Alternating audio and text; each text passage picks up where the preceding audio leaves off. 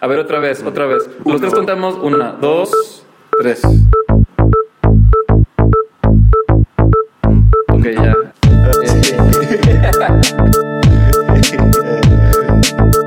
Hola, mi nombre es Miguel Melgarejo Y yo soy José de Lavo. y en este programa Ah. sacamos el diseño. Fuera de contexto.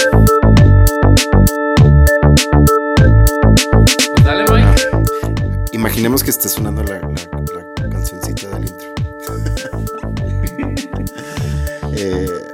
hola a todos, estamos en nuestro, ya que es tercer episodio o cuarto episodio, si contamos los dos, Cuarto. de la segunda temporada. Segunda, dije una tontería. De la. No sé cuál sería, la cuarta, la quinta temporada de Fuera de Contexto. Definitivamente ya estamos como en el año número 6 y hoy tenemos un gran, gran, gran invitado. Estamos muy emocionados y aparte, pues eh, vale la pena también decirlo en este momento, estamos todos a distancia manteniendo nuestra sana distancia en nuestras casas. Entonces, eh, Hashtag. hashtag quédate en casa Quédate en casa. y Y este. Y sí, bueno, yo ya llevo ya. Este es ya mi. Creo que mi tercer fin de semana encerrado.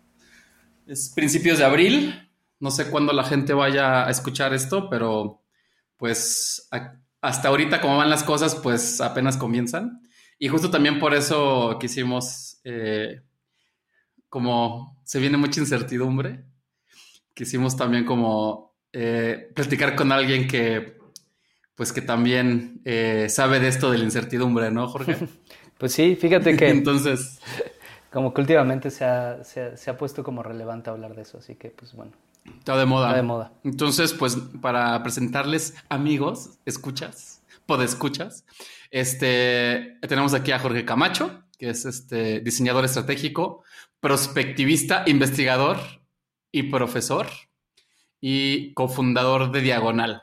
Pero creo que es más relevante que les platique la primera vez que, que te conocí, Jorge. Ajá. Que fue que yo lo, recuerdo como si fuera antier.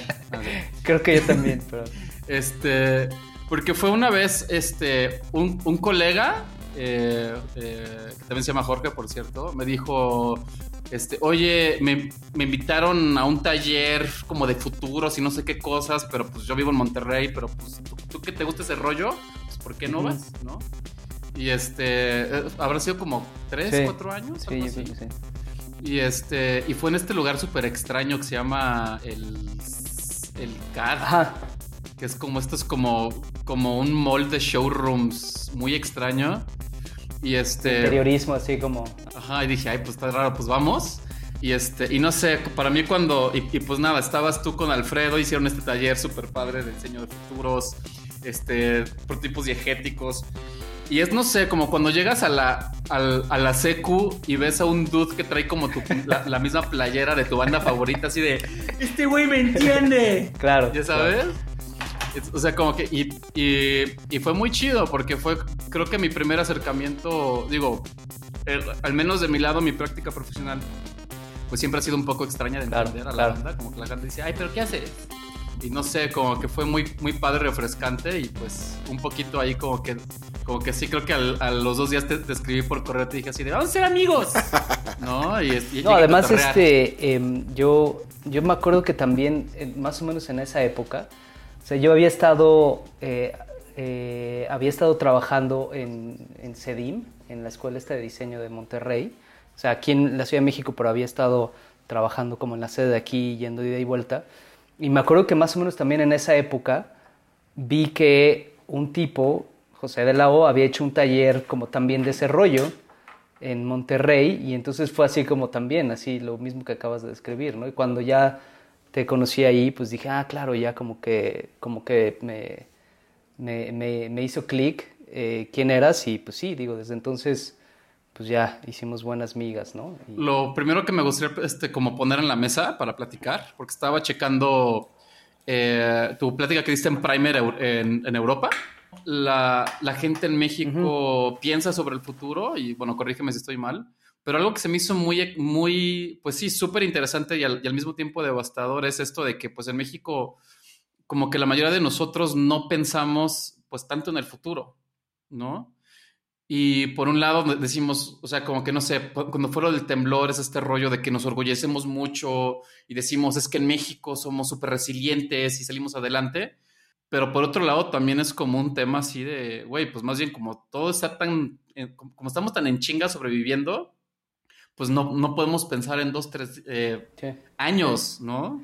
Sí, pues eh, bueno, básicamente hace, a finales del 2018, o sea que hace ya un año y cachito, em, pues empecé a trabajar con, con Gentera y, ese proyecto pues un poco, o sea, le, hizo, sentó como las bases de, lo que ahora es Diagonal, ¿no? Empecé a...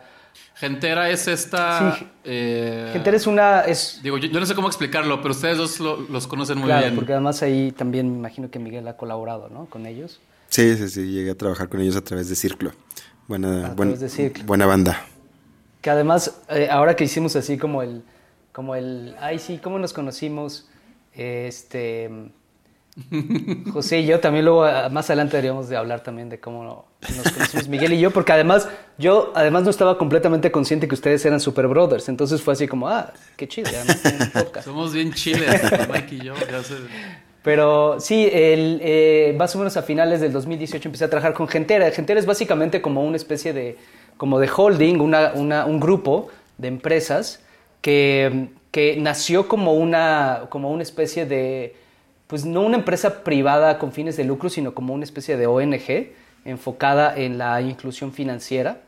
Y pues bueno, después ya pasaron muchos años, creció, se, se volvió básicamente un banco con, uno, con el objetivo de, que persigue el propósito de la inclusión financiera. Su marca o compañía más conocida es el Banco Compartamos, pero tienen otras compañías que todas trabajan en, en temas de inclusión financiera y con, con, un foco en esto que, que, llaman por ahí, que siempre es como un término que es medio incómodo decir porque suena medio raro, pero que es como la base de la pirámide, ¿no? Sí. O sea, ¿no? Que es pues básicamente toda la banda en México, ¿no? O sea, ¿no? Pues sí, pues es, es la que neta carga toda la banda al final del día. Exacto. Es la que paga para, para el fútbol y el que ve la novela, güey. Exacto. Y, y, pues bueno, ya nos, este, nos buscaron para hacer un, este, un proyecto que originalmente era pues básicamente un proyecto de diseño, lo que llamamos diseño estratégico, diseño de una plataforma digital. Y a medio camino eh, habíamos hecho como parte del proyecto un, un estudio como de tendencias, como para alimentar el proceso de creativo. Y, em, y una, bueno, y, por un lado ese, ese, ese, mismo como componente del proyecto escaló a otro proyecto que se convirtió como en un estudio ya prospectivo para Gentera, que se llama Gentera 2030, en el que ya hicimos como un estudio un poco más robusto, hicimos como una, básicamente como planificación por escenarios para, para Gentera, una estrategia como a 10 años, así como un, un estudio estratégico. Pero una de las cosas interesantes que pasó es que más o menos en ese, en ese momento, eh, Gentera empezó como a redefinir su propósito, como su misión como compañía, hacia la idea de ayudar a las personas, ayudar a las personas a alcanzar sus sueños. Entonces, como parte del proyecto, hicimos, pues hicimos muchas entrevistas así como contextuales o etnográficas con eh, gente de, pues eso, lo que ellos llaman la, la, base de la pirámide, algunos clientes de Gentera y otros eh, clientes o otras personas como del mismo segmento. y uno de los, de los temas que, que tocábamos, perdón.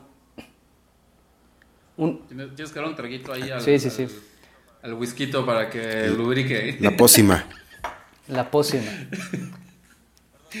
Perdón, ya. pero como que sí ya está como muy enfocado este podcast al chupe, ¿va? ya debería de ser así como de ¿qué estás chupando tú? ¿Qué estás chupando tú? ¿Qué estás chupando tú? pero bueno, entonces decía que, que, en parte de estas entrevistas tocábamos el tema de eh, los sueños que tenía la gente. Y nos dimos cuenta, y eso es lo que decías, ¿no? Creo que es a lo que te referías, esta, este rollo que es como muy interesante y bien triste, y es que...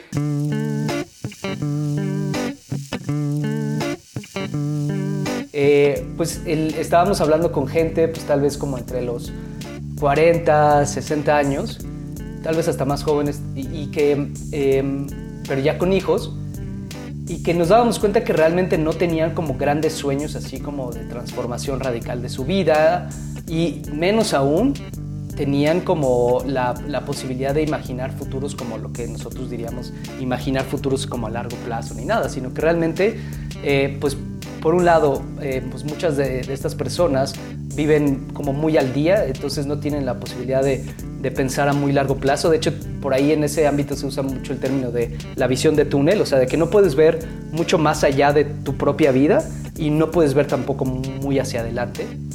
Eh, y, y, realmente los, los, sueños que tienen tienen que ver más con como depositar en realidad sus sueños con sus hijos, o sea, como hacer todo lo que sea para que sus hijos puedan alcanzar algo más allá, ¿no? Entonces cuando que mi hijo tenga lo que yo no lo que yo no tuve, Exacto, ¿no? Que pueda estudiar, que pueda terminar una carrera, que sea profesionista y que alcance una, una forma de vida mejor que la mía. Entonces cuando terminamos ese proyecto, pues nos parecía súper interesante y considerando todo el, el, tema y el interés que ha habido últimamente en el ámbito de, de futuros y diseños sobre como la pluralidad, la inclusión, el futuros para todos, pues dijimos es, es una oportunidad interesante de, de, explorar como más de lleno este tema de pues por qué algunas personas, la gran mayoría, mayoría aquí en México no tiene pues como que el privilegio de poder pensar en el futuro en términos de largo plazo, en términos de como más sociales amplios, ¿no? Y de ahí salió este, este proyecto que se llama Acá nos tocará vivir.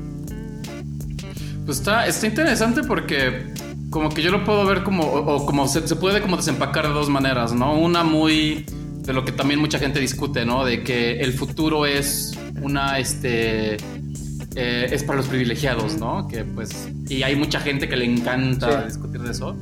Pero ahorita escuchándote como también algo que se me hace bien interesante, dijiste esta parte como de sueños, ¿no? Que la gente sus sueños los deposita en, en alguien más. Pues también es un tema como aspiracional, sí. ¿no? De que... Y, y, y digo, eso no va a tener nada que ver aparentemente, pero espérenme. pero ayer, ayer justo estaba, estaba viendo con Marisol una, un documental súper interesante en Netflix que se llama Paris is Burning. Okay y habla sobre estos este, ballrooms donde los transvestis mm. este, como que iban y se expresaban mm. y, este, y era como gente, puras minorías, ¿no? Este, clase baja en Nueva York, eh, afroamericanos, la, latinos y, y, gays, sí. ¿no? Y, y, había así chingos de categorías. Había una categoría para, ya sabes, quién se ve como más straight, ¿no? Yeah. ¿Quién se ve como mujer? Sí, sí, sí. Pero había unas muy interesantes que era quién se ve como oficinista, ya, quién se ve como businessman, o quién se ve como militar. Y entonces es bien interesante porque eh, ya, ya, había una categoría que era la más interesante a mi manera de ver, que era una categoría de, de white people. Ok. Que era como cómo yo puedo, eh, a, a, través de mi, o sea, porque básicamente como funcionaba esta, esta cosa era de que había como un runway y caminaban y eran, y como que decían, aquí estoy yo y, y, y yo soy esta persona. Uh -huh. Entonces, no sé, si era así como alguien que, es, que quiere ser muy femenino, pues como que lo anunciaban, ¿no? Pero si alguien era como, como que la gente no sepa que soy gay, entonces actuaban de una manera como lo contrario. Era como, como jugar a pretender, ¿no? Y, ¿Y a qué va todo esto? De que es bien interesante que, al menos en Estados Unidos, como culturalmente, por todo este rollo este, de pues como cultural, ¿no? De, de, como de cultura pop, de todos podemos ser una estrella y todos tenemos una oportunidad. Y todos, este, tú puedes ser rico y puedes ser parte del, del sueño americano, aunque seas minoría, etcétera, etcétera. Y sería interesante como justo de, desempacar ese aspecto de que en México tal vez, y digo, no sé ustedes qué piensen, pero tal vez es este rollo que nuestros papás también vivieron, que tal vez nosotros como generación tal vez cambié la curva porque, digo, yo no tengo hijos, pero pues mi hijo es así como de, a ver, carnal, o sea, pues, haz lo que quieras, claro. ¿no? Pero, no sé, pero mis, pero mis jefes eran así como de, no, pues vamos a dar las oportunidades a, a José, sí. ¿no? La generación de mi, de mi abuelo era, tengo un oficio, voy a ahorrar para que mi hijo vaya a la universidad y sea alguien.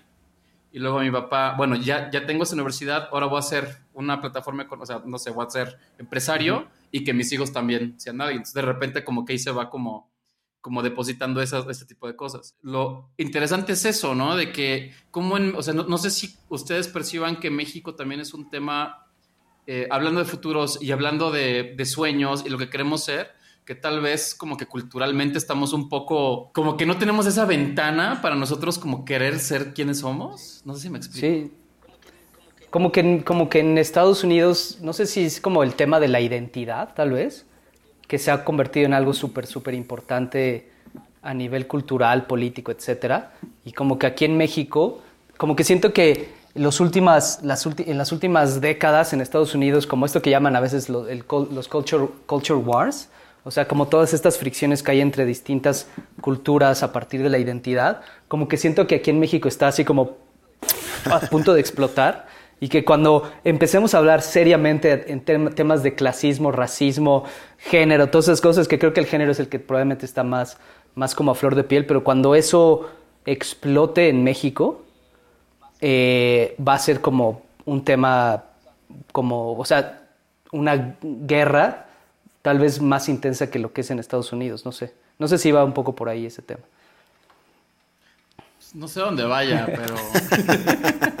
pero no, o sea, como que se, me hace interesante esta, o sea, porque hablamos de futuros y hablamos de sueños y hablamos de, ¿no? Entonces, como en México, pues la gente, pues su sueño lo depositan en alguien más porque ya dieron por sentado de que, pues, no va. a mí no me va a tocar.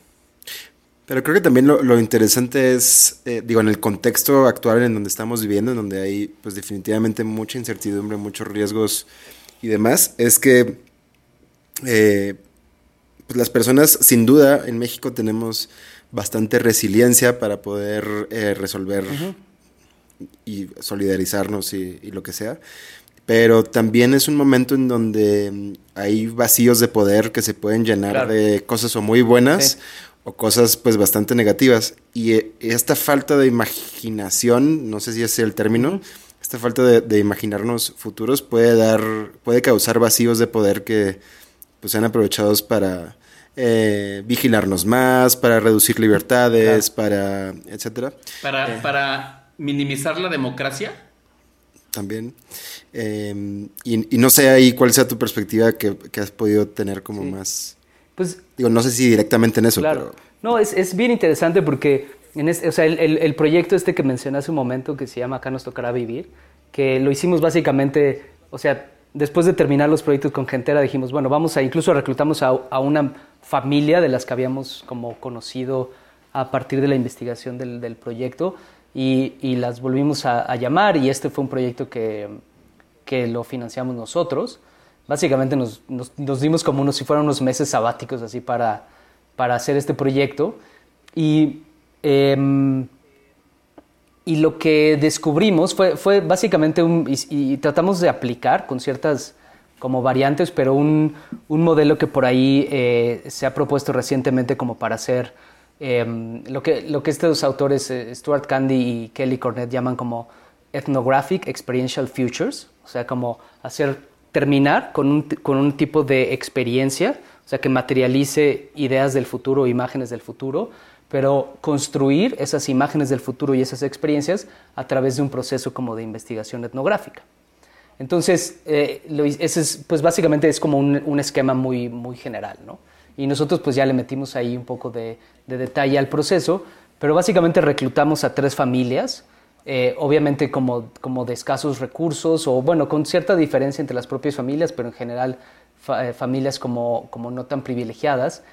Y, o, sea, no, se fueron con, con este, pareja de hipsters de la exacto, No, exacto, o sea, era... Sí, o sea, pues más, más como es toda la gente, o sea, había una... Eh, bueno, pues sí, de tres colonias así de la, de la zona metropolitana del Valle de México, básicamente, ¿no?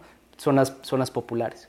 Em, que además, digo, a lo mejor debería decir que además lo hicimos también muy apuntando a que queríamos presentarlo en el Abierto Mexicano de Diseño del 2019, porque el tema era lo popular, entonces como que estábamos así como saliendo de gentera, empezando, o sea, apuntando al abierto, entonces dijimos, pues ya, es así como bien directo, ¿no? Y eh, creo que una de las cosas interesantes, eh, y retomando esto que decía Miguel, fue como, fue un proceso más o menos largo, hicimos entrevistas con todos los individuos de las familias acerca de qué pensaban sobre el futuro, pero parte de este proceso que, mencioné hace rato involucra lo que, lo que ellos llaman como multiplicar las imágenes del futuro, o sea, hacer como una ronda de entrevistas donde ellos hablan acerca de qué piensan sobre el futuro, como si fuera como en bruto, como sin ningún otro estímulo, y después, a la par nosotros estábamos haciendo también eh, nuestra propia investigación, de, pues un poco de temas así como de que nosotros creíamos que iban a ser importantes o que van a ser importantes para México en el futuro. Y después regresamos con ellos a hacer otras rondas de entrevistas y de sesiones de co-creación donde les mostramos como esta investigación con el objetivo de como retar las ideas que ellos ya tenían sobre el futuro y tratar de multiplicarlas, básicamente de que sean capaces de decir, bueno, el futuro puede ser esto, que ya me imaginaba, pero también podría ser así, o así, o así, o así, ¿no?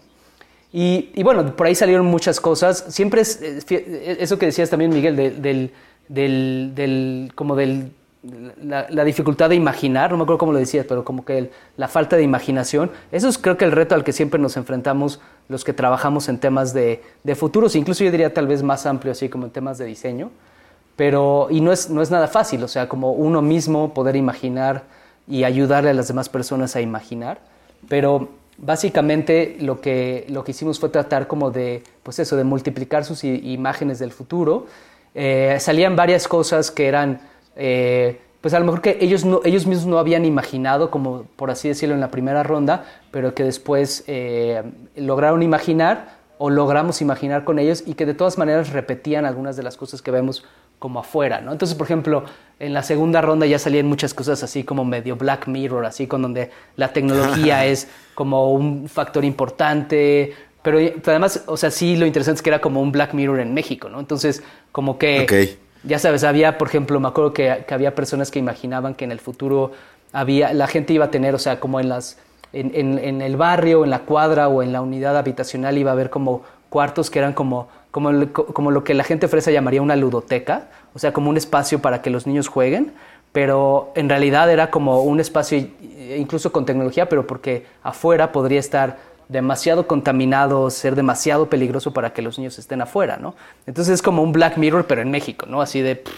Sí, o sea, es interesante porque eso, esas ludotecas en Jalapa eran estos como tienitas que ponían cinco Super Nintendo. sí, sí, sí, sí. Y la gente jugaba este Street Fighter, ¿no? Este, porque no llegaban las maquinitas y era así como de, güey, está muy cagado. Hoy, justo en la comida le estaba diciendo a mi hijo que tiene eh, este, 11 años y que yo jugaba así en la farmacia. O sea, me iba a jugar Double Dragon y Street Fighter a la, a la farmacia, a las maquinitas, tal cual. Y llegaba el morro de, te lo paso, chavo. o el que era buenísimo y aprovechaba la ficha. O sea, se dejaba ganar un poquito para, para jugar más tiempo. Eh, pero bueno, sí, o sea, estas, estas imágenes. Y luego nos dimos cuenta y que, bueno, fue ya lo que acabamos como generando como la, el, pues la idea que se convirtió como en la instalación que presentamos en el abierto, que era esta idea de que en, en un futuro como totalmente colapsado, y ahí es donde, donde, donde retomo lo que decía Miguel hace rato. O sea, en un futuro totalmente colapsado la gente podría tener como recursos propios y que creo que de hecho es algo que se ha vuelto como relevante ahora a, raíz de la crisis que estamos viviendo, que eh, como que algunas de las familias o sea, se, eran capaces de imaginarse futuros bien, bien difíciles, eh, de, de, de, como de descomposición social y de falta de recursos, falta de agua, de alimentos, pero precisamente como pues para muchos de ellos la realidad en el presente ya está llena de esos, ese tipo de retos, pues entonces era como si fuera casi casi, pues me aviento el tiro, o sea, no, no importa, porque, porque pues yo con mis, con mis cuates de la cuadra, mi familia, pues igual nos valemos por nosotros mismos y aún si todo este sistema económico y político del que a lo mejor nosotros dependemos, porque vivimos como en una, como si fuera un castillo de, cartas o de naipes y vivimos en, una, en uno de los, de los pisos de arriba, ¿no? Y si se cae a nosotros nos pega muchísimo, pero ellos es como de, pues no importa, o sea, me las arreglo con lo que tengo. Así que al final la instalación que presentamos era mucho eso, era como un espacio de una, como si fuera una cocina, un patio, donde la gente pues purifica su agua y, y, y mantiene sus propios alimentos haciendo como esta especie como de deshidratación eh, por congelación y cosas así medio raras, pero básicamente eran formas de rascarse con sus propias uñas eh, en un contexto donde de repente las cosas se, se rompen, ¿no? se colapsan. ¿Y cómo les fue con la, eh, en la exhibición? ¿Solo fue en el abierto? Sí, sí, lo hicimos para el abierto. Era, había ese, este, el año pasado había como una categoría nueva que se llamaba novedades. y fue bien interesante, porque Obviamente además, pues, o sea, yo y además también con mis colegas y socios de, Diagonal, que debería de aprovechar para mencionarlos, Fernanda Bonilla, Emma Herrera eh, y Jaime González, eh, que mm, pues en realidad pues todavía como que, como que nos sentimos medio outsiders, ¿no? De ese mundo del diseño que ustedes conocen bien, del, del abierto, que además, o sea, los organizadores... Sobre todo Mike. los, Tengo mis posturas radicales. no, y, la verdad es que es, un evento fabuloso y, conozco personalmente a muchas de las personas involucradas y todo, y, son, son, son gente chida que, que admiro y, cuates, pero pues también uno se siente así como, como afuera de ese mundo y, yo, yo, no sé, o sea, había, fue, fue interesante en la exhibición porque había, lo, lo padre era que había eh, gente, o sea, pues entraba cualquier persona, no necesariamente, era, era en el, en el, ¿cómo se llama? En el, en el Munal y había gente pues que entraba, de, pues, que andaba paseando en el centro y entraba y veía sillas y cosas así y veía la cosa nuestra y decía, ¿qué es esto? Y yo creo que, de hecho, este tema de tratar como de, de que entendieran que era como una especie de ficción eh, costaba trabajo, porque ellos decían así como, órale, está chido, yo quiero purificar mi agua también, ¿no? Y era, pero no, pero nosotros no vendemos este sistema, o sea, más bien es una especulación, ¿no? Sí, no estamos pichando. Exacto. Eh, pero creo que para al menos algunas de las personas, como más de la, de la, del mundillo del diseño, era como de, güey, qué, qué es? O sea, ¿qué onda con esto? O sea, ni siquiera, eh, ni siquiera es como algo que diseñaron, es algo como que, yo creo que sentía que era algo como que armamos, porque pues sí, obviamente era alguna cosa armada, había varias cosas, creo que de las cosas más diseñadas así, en sentido estricto, pues había como artefactos como, como de mucho diseño visual, como de flyers sobre servicios del futuro y había como un calendario de herbolaria, que eran cosas que diseñamos así, y bueno, además también ahí, también aprovecho para mencionar que hicimos eh, la instalación fue una colaboración con, este, mm, con una colega arquitecta, Sofía Betancourt, eh, con dos diseñadores, Gabriel Sánchez, Israel Viadest, y además con eh, un despacho de que hace como unas cosas súper chidas como de como de em, como de eh, creatividad tecnológica y, diseño interactivo que se llama WeMake. Entonces, este, pero bueno, pues, yo creo que para el mundo del diseño era como de, eh, que no, entiendo, no, no porque no entiendan como el, como el diseño especulativo o algo así, sino más bien porque no, no se veía así como chido, no se veía como una propuesta de diseño así chida, ¿no? No sé. Ya. Bueno, también así que digas, había propuestas chidas de diseño. ya, ya sería otra cosa, ¿no? No, o sea, no, pero entiendo, porque en México, este, o sea, no sé, en otros contextos, como queda muy claro el concepto de diseño. Sí como, ah, claro, pues ahora vamos a hacer diseños, diseño crítico, diseño especulativo, bla, bla, porque todo está ahí. Pero en México que apenas estamos tratando de entender qué es el diseño, muchos diseñadores ni siquiera entienden que, que, los que tenemos que convencer es a la industria, no a nuestros colegas. Yo creo que sí le abriste la mente a mucha banda así de, ah, ah o sea, hacer una, un banquito, no, o sea, o sea, también puede ser otra cosa. Claro. Ya sabes. Y, y, y, la verdad es que creo que también para, para hacer también, o sea, o sea, también a nosotros el proceso de decir, pues vamos a construir esto y lo vamos a presentar y después decir, güey, este, también, también para nosotros fue una experiencia de aprendizaje de presentar y decir, chale, en realidad, o sea, nos gustó mucho, pero creo que a lo mejor si le hubiéramos metido como más intención en muchas cosas de, ya de como digamos de la ejecución, pues a lo mejor podríamos haber sido mucho más efectivos en comunicar lo que queríamos comunicar, ¿me explico? Entonces, pues digo, también es, o sea, siento que es de un lado y del otro, ¿no? O sea, no me gustaría como caer en la posición de que, no, nosotros presentamos algo así como especulativo en un entorno en donde la gente piensa que el diseño es hacer cosas bonitas para nada. O sea, de hecho, justo esa edición del abierto fue bastante como experimental en, en distintas cosas y creo que más bien fue una cosa así como de, como de un puente de ir nosotros también acercándonos hacia, hacia ese mundo y la verdad es que también el abierto como dejando espacio para estas cosas, ¿no? O sea, entonces creo que, es, creo que es parte de un proceso que sí tiene que ver con lo que, lo que decías, José, de, cómo estamos también en el proceso de, redefinir lo que entendemos por diseño e incluso tal vez, ojalá así sea, eh, de llegar eh, a, a, entendimientos o definiciones, comprensiones del diseño que a lo mejor hasta sean eventualmente originales a nivel como global, o sea, que nosotros también seamos capaces de generar nuevas... Eh, nuevos usos, versiones y conceptos del diseño que...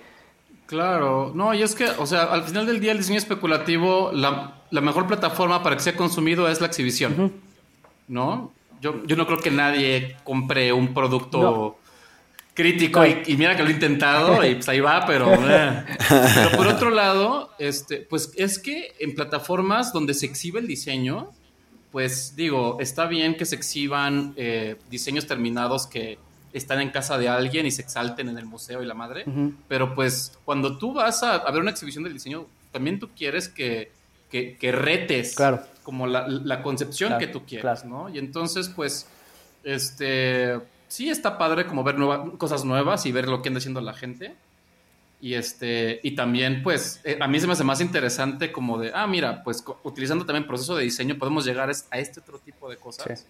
Que no es de que, ay, lo va a bajar a una silla, es, lo va a bajar a un sistema, o lo va a bajar a una narrativa, o lo va a bajar a una nueva posibilidad, donde ahora tal vez tú, este, espectador, y si eres diseñador, pues te va a tocar construir en eso. Yo me quiero salir un poquito del script, pero quiero aprovechar eh, ah, también para, para, entender un poco qué onda con Diagonal, porque mm, a ver, tengo muy mala memoria, pero creo que como formalmente, eh, no sé cuándo se anunció. Este, o sea, mi pregunta más como cuándo se fundó y tengo esta impresión, que no sé si, si sea cierto o no, que también tienen una forma de organizarse bastante, pues no convencional, ¿no? No es una consultora eh, convencional, como tú dices, pues son diferentes socios y ahí hay una dinámica que no es similar a otras. La verdad es que estamos así como descubriéndolo, ¿eh? Pero sí, el, o sea, em, cuando, o sea, hay, hay, como un tema ahí como, como, como, pues digo, que no, es como el elefante en el cuarto, como dicen ahí. Y es, primero que nada, como que todos nos conocimos trabajando en otro despacho, ¿no? en Uncommon. Y que cada uno de nosotros salió por distintas razones de Uncommon, pero bueno, es, es un hecho que ahí, que ahí nos conocimos. Y una de las cosas, y creo que también tiene que ver con que a lo mejor como que yo soy el, más grande de edad y, que en, otro script es donde yo hubiera aprovechado la oportunidad de fundar otro despacho y, jalar dinero y, contratar gente y, yo siempre dije que no tengo para nada las como cualidades para ser como un, como un fundador de, una, de un despacho, ¿no? Eh, ni, por la parte de negocios ni por la parte como de la organización. Soy muy disperso, me interesa mucho el trabajo en sí mismo y por lo tanto a veces me cuesta trabajo el tema de la gestión y esas cosas. ¿Eres creativo? pues más o menos, ¿no? Tengo al menos los defectos de los, de los creativos tal vez. Y, este, y entonces cuando, cuando empezaron a salir algunas oportunidades, pues eh, yo me fui acercando a, a estos colegas y desde el principio fue, fue así como de, oye, pues vamos a armar esto, ¿no? O sea, como que no, no, la verdad es que no puedo ofrecerte como algo, pero la verdad es que pues, siento que si lo hacemos juntos va a estar mejor. Entonces, así me, eh, me acerqué primero así como a, Fernanda Bonilla, después a Jaime González, que además cada uno tenía como distintas como habilidades y teníamos como eh, perfiles complementarios, y después eh, Emma Herrera, y básicamente nosotros decimos que somos medio como si fuera un colectivo, como si fuera una cooperativa, o sea, en el sentido de que no, no, no, no somos como, no tenemos como, eh, ¿cómo decirlo?, como rangos, ni tampoco tenemos sueldos, y que tampoco es así como extraordinario. Hay sobre todo en el ámbito del diseño, ¿no? Hay muchos despachos que funcionan así, como básicamente son como banda que se junta y colabora y ya, ¿no? Y un esquema horizontal, ¿no? Para, para, crear. Exacto, como horizontal y además, pues es como, o sea, de hecho hasta nos dimos acá entre nosotros algunos topes porque al principio ni siquiera estábamos constituidos como una compañía, ¿no? Entonces hasta tuvimos problemas para conseguir algunos proyectos porque no teníamos así como una constitución de la compañía así como tal. Entonces, bueno, ya ahora ya, ya nos asociamos, los cuatro somos socios, tenemos, Diagonal Studio está constituido como una compañía y ya, ¿no? Eh, y creo ¿Cuánto tiempo tiene como formalmente?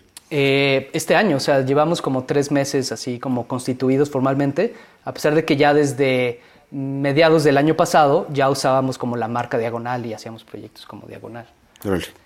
Y la otra cosa tal vez como interesante de mencionar que, que estamos intentando hacer y que el proyecto que acabo de comentar acá nos tocará vivir es un intento por hacer eso, es que em, a, lo mejor a ustedes les ha pasado también, ¿no? Que, que de repente haces proyectos que haces, por ejemplo, investigación, ¿no? Y tienes así como unos insights súper buenos. Y tienes así como un estudio bien interesante. O incluso tienes conceptos súper interesantes y el cliente elige tal vez como un insight y desarrolla un concepto y, luego ni siquiera lo ejecuta, ¿no? Entonces, tienes así como si fuera así como un chorro de conocimiento, cosas interesantes, oportunidades interesantes, incluso conceptos interesantes que se quedan a veces como en una presentación, a veces sale una cosa, etc. Y que de repente dices, si pudiera compartir esto que hice con más compañías, más organizaciones, podría mucha gente como sacar algo de ahí, ¿no? Entonces, una de las cosas que empezamos a intentar con Acá nos tocará vivir, de manera como muy regular y, y es algo que seguimos queriendo hacer, pero estamos en el proceso de descubrir cómo es, cómo podemos nosotros tratar como de invertir como la dirección en la que gira como el proceso de consultoría, para que en lugar de estar como si fuera esperando, o sea, es muy caricaturesca esta imagen, ¿no? Pero en lugar de estar esperando a que nos contraten, tal vez tocando puertas con nuestras credenciales y decir, mira lo que he hecho para esta compañía, mira lo que he hecho para esta compañía, eh, hasta que nos contraten y hacer otro de esos proyectos que sale algo chido, pero había muchas posibilidades más, más bien tratar como de invertirlo y nosotros eh, hacer algo nosotros tenemos este estudio de acá nos tocará vivir, que tiene muchos insights, muchas tendencias, escenarios, etcétera, y tratar de más bien de jalar a las compañías a que trabajen con nosotros a partir de las, los proyectos y las investigaciones que ya hacemos, ¿no? Que es algo que se parece mucho a cómo trabajan algunas compañías más de, de pues que hacen como tendencias y cosas así, ¿no? Eh, sí. ese es el reporte, pero pues es que también al final del día, digo, cuando un despacho colectivo, o como queramos llamar, arranca, pues lo, primero que tú tienes que hacer es, pues, hacer. Claro. ¿No? y mucha banda así de que, no, pues voy a invertir en, en ajá, como decías, ¿no? En, en, en, prospectar clientes. No, haz, haz un body of work chingón que sea único, que sea interesante y de que sea útil para otras personas. Y así es como van a llegar las personas, ¿no? Porque si, oye, está padrísimo esto, pues quiero más, ahora aplícalo a mi empresa. Y entonces ahí es cuando ya se arma chido. Exacto. A mí me llama mucho la atención la, la, manera de organizarse porque, digo, definitivamente es un reto. Eh, y utilizando una metáfora que, o analogía que no sé si me vaya a salir, pero como que yo siento que luego la ser consultor es como estar en Tinder, ¿no? Porque tienes que estar como en chinga constantemente buscando clientes en y tocas muchísimas puertas y, cuando se da la relación hay veces que es como muy superficial, ¿sabes? Sí, sí. Respecto a tus intenciones, ¿no? Eh, y, creo que, a ver, si, si, si, si, trato de bajar lo que me estás diciendo, de alguna manera lo que están tratando de hacer es, pues sí, seguir en Tinder, pero... la foto del tigre en Tinder. Pero ponerte la foto del tigre en Tinder, sí, estar más... Sí, exacto. Atraer más que tú estar como en chinga, ¿no? Sí. En base al conocimiento. Exacto. Y también... Pero, pero está buenísimo, o sea, está, o sea, está buenísimo. Y yo creo que más estudios deberían de hacer eso. Este de, de, pues sí, o sea, en vez de, de atacar la parte superficial, pues más bien enfócate en crear y en hacer cosas interesantes y, y pues al final del día, digo, a, este, a mí es como me ha, me ha jalado, o sea, muchos de los proyectos que más estoy orgulloso son que iniciamos nosotros y pues traen cosas chidas, claro. ¿no? Claro, totalmente.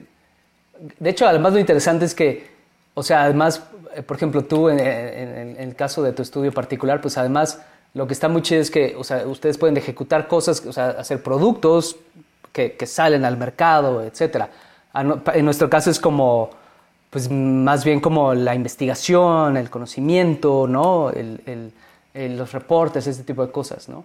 Pero además creo que otra de las cosas que, que más en un plan tal vez medio romántico, este, medio casi hasta pseudo político, activista, es algo que nos llama la atención, es que al mismo tiempo también a través de tratar de ejecutar proyectos de ese tipo, también podríamos hacer un poco como lo que, lo que los comunicólogos llamarían como tratar de marcar un poco la agenda, o sea, como que nosotros tenemos como cierta, cierto interés en explorar cosas y te digo, estamos así como en un proceso todavía como en, una, en, en el proceso, a ver si, si se logra, pero tratando de, jalar con nosotros, o sea, como de decirle a las compañías o a las organizaciones, oye, ven y vamos a ponerle atención a este mundo que está aquí, donde hay muchas oportunidades chidas de generar valor y que además obviamente te pueden ayudar a, generar negocio a ti o a generar impacto, ¿no?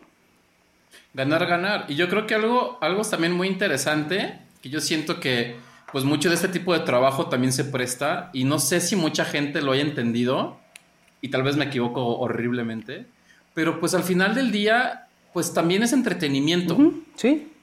¿No? O sea, mucho, o sea, ese entretenimiento no y no y, no bajarlo como algo superficial, sino como como dirigirlo al de, a, como tú dijiste, generar valor y si se comunica bien y si te y si te deja algo, pero pues también consume como tu tiempo, ¿no? de de, oye, aprendí esto nuevo o pude cambiar de ver esta manera o no sé, a mí se me hace esto, o sea, y también yo siento que muchos estudios de creativos, de diseño, etcétera, etcétera, que tal vez se enfocan más a su investigación, pues también yo siento que eso es algo como un elemento que, que, nos gustaría ver más, ¿no? Como el, el eh, pues sí, el, el está chido, tu cotorreo, pero pues también cuéntame una buena historia, ¿no? Claro. Algo, algo interesante y, que fue como de, lo último que hemos hecho con, de hecho como parte de este proyecto, como que le seguimos estirando y estirando. Em, hicimos hace como un mes un, pues como un taller, una sesión así como de, de co-creación, en donde básicamente lo hicimos como abierto, o sea, como que, a ver, pues quién le quiere, quién le quiere caer, básicamente, a nosotros tenemos como que toda esta investigación y quién le quiere caer a imaginar cómo puede ser el México del futuro. Entonces hicimos como un proceso, la verdad es que quedó lindo, hicimos como un proceso, e imaginamos como tres escenarios de México y, generamos también como, como las familias que conocimos en la investigación, pero hicimos como una versión como ficticia de las familias, eh, eh, como extrapolada al futuro, e invitamos a gente y la verdad es que estuvo súper bien, o sea, muy así como eh, siendo bien neto, o ese día era un sábado en la mañana, estábamos así de que ya va a empezar y no sabíamos si iba a llegar la gente, ¿no? Porque además era abierto, cualquiera se podía inscribir, no sabíamos si ponerle límite de, no, ya se inscribieron tantas personas, ya, no, ponle a, todos los que se quieren inscribir porque van a llegar la mitad. Y no, la verdad es que salió bien porque sí llegó la gente, gente muy chida, así de que llegó nada más así de genuinamente interesada. Y hicimos, estuvimos ahí cuatro horas con ellos generando como soluciones e imágenes de, cosas de México del futuro, que además lo interesante es que fue como, no sé, como unas o dos semanas antes de que empezara a explotar esto de la crisis del coronavirus. Entonces, de hecho, se nos quedó pendiente, tenemos que bajar algunas de esas ideas y hacer una publicación para, para contarle a, pues a, todo el mundo las cosas que esta gente, estos colegas que llegaron, pues crearon con nosotros, ¿no? Entonces, creo que eso también tiene que ver, o sea, además nos, la pasamos bien, o sea, ese día me, acordé de, de, algo que había leído hace mucho tiempo, un, un, un autor eh, gringo que se llama Hakim Bey, que tiene un libro bien chido que se llama La zona temporalmente autónoma, y que habla acerca de cómo, pues, en, en contextos en donde no puedes hacer como un gran cambio social, al menos vale la pena tener como estos momentos, como, como espacios, como burbujas en donde pues la gente conecta y está pues haciendo algo que es como medio a la par de su chamba o como al margen de su chamba, de su vida cotidiana. Eh, y que eso, según este autor, es como una manera de seguir haciendo como si fueran como casi como revoluciones así como momentáneas. Y hacía mucho que no me acordaba de eso, pero al final del taller un poco escuchando, ya saben, así como siempre que termino un taller, así que la gente medio que da comentarios y medio que empieza, se, se presta ya con las chelas que obviamente servimos, se empieza a prestar a netear. Y los comentarios que daban algunos era de, uy, o sea, como que creo que hicimos medio una mini zona temporalmente autónoma. O sea, como que de repente ahorita, este sábado en la mañana, pum, pues nos desconectamos de la chamba, nos pusimos a pensar en México del futuro, conocimos gente chida que tiene intereses en común y pues pues vivimos un momento chido, entretenido. Y de eso falta un montón, ¿no? Este, y también creo que quizás es un buen momento para tener una zona temporalmente autónoma. personal. personal. en este, en este episodio, ¿no? Venga. Eh, bienvenidos a su programa favorito en el COVID, eh, fuera de contexto. Eh, hashtag en el COVID. Hashtag, en el COVID. Fuera, del COVID, así le podemos llamar ahora el podcast. este, mm, bueno, tocamos varios temas y, tenemos ganas también de tocar otro eh, tema bastante grande. Pero bueno, finalmente tú pues, has dado mil clases, has sido profesor en diferentes eh, universidades, conoces bastante bien el gremio creativo en general. Eh, y también tenemos ganas de explorar contigo, bueno, desde tu perspectiva, con todo lo que estamos pasando, ¿Cuál, ¿Cuál debería de ser la responsabilidad, el quehacer de, de este gremio eh, bajo las circunstancias y crisis que estamos viviendo eh, ahora? Que probablemente serán las más grandes que vamos a ver en nuestra generación. Sí.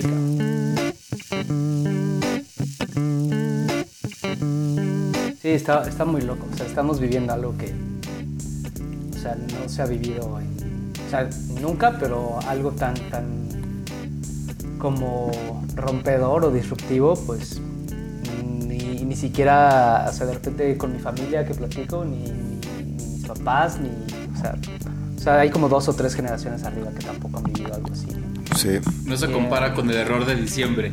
No, sí, no se compara con el error de diciembre. Incluso cosas que hemos vivido bien fuertes aquí en México, como los terremotos, pues tampoco es tan, tan grande, porque, o sea, no fueron tan grandes porque esto es, o sea, a mí lo que me, bueno, entre miles de cosas, lo que me, de repente así como si te pones a pensar, o sea, los miles de millones de personas que ahorita mismo están también como nosotros en su casa, en todo el mundo, es, es, es, es una, es una locura concebir eso. Em, y bueno, el tema de, de la responsabilidad de los diseñadores o de qué rol pueden jugar pues yo, yo, creo que, digo, o sea, obviamente para casi hasta... O, en general de los creativos, ¿no? O sea, de los creativos. Este, o sea, es, son, son momentos que también en cierta manera se cuestiona pues un poco lo que hacemos, porque mucha gente lo puede ver como algo no esencial. Y tal vez, pues claro. sí, es bastante esencial, ¿no? Yo quisiera... Sí. Yo creo que sí, o sea, está interesante porque lo esencial no necesariamente es solo... O sea, como que... Y no había pensado esto hasta este momento, ¿eh? pero como que ahora se habla mucho acerca de cuáles son como las eh, los trabajos esenciales y los no esenciales y creo que no sé si de repente se, se o, se podría hacer una decisión entre lo básico y lo esencial y obviamente estamos en este momento en donde hay cosas básicas, ¿no? O sea, es como, sí, o sea, pues de repente, o sea, prefiero que haya gente, eh, eh o sea, produciendo comida y medicinas y, ¿no? Que haya agua y electricidad y... ¿No?